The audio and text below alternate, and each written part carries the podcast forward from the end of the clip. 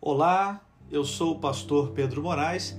Seja muito bem-vindo ao Momento com Deus, sua pausa diária para reflexão na palavra de Deus. Há versos na Bíblia que são tão importantes, eu diria que são cruciais para a nossa fé, que todo cristão deveria guardá-los bem fundo no coração.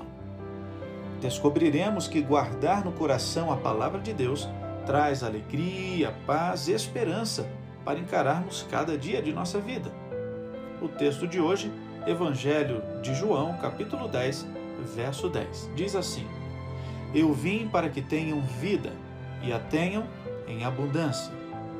O capítulo 10 de João afirma que Jesus veio a este planeta para que nossa vida fosse cheia, repleta, fosse abundante.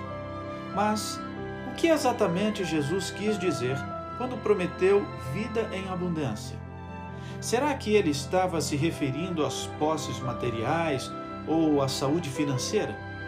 Dificilmente. Na verdade, Jesus oferece um tipo diferente de abundância: a riqueza espiritual.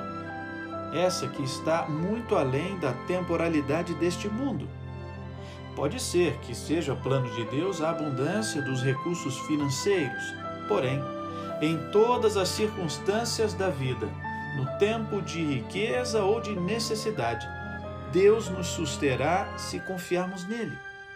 Como cristãos, devemos clamar as riquezas de Jesus Cristo por todos os dias e também compartilhar com todos aqueles que cruzarem o nosso caminho.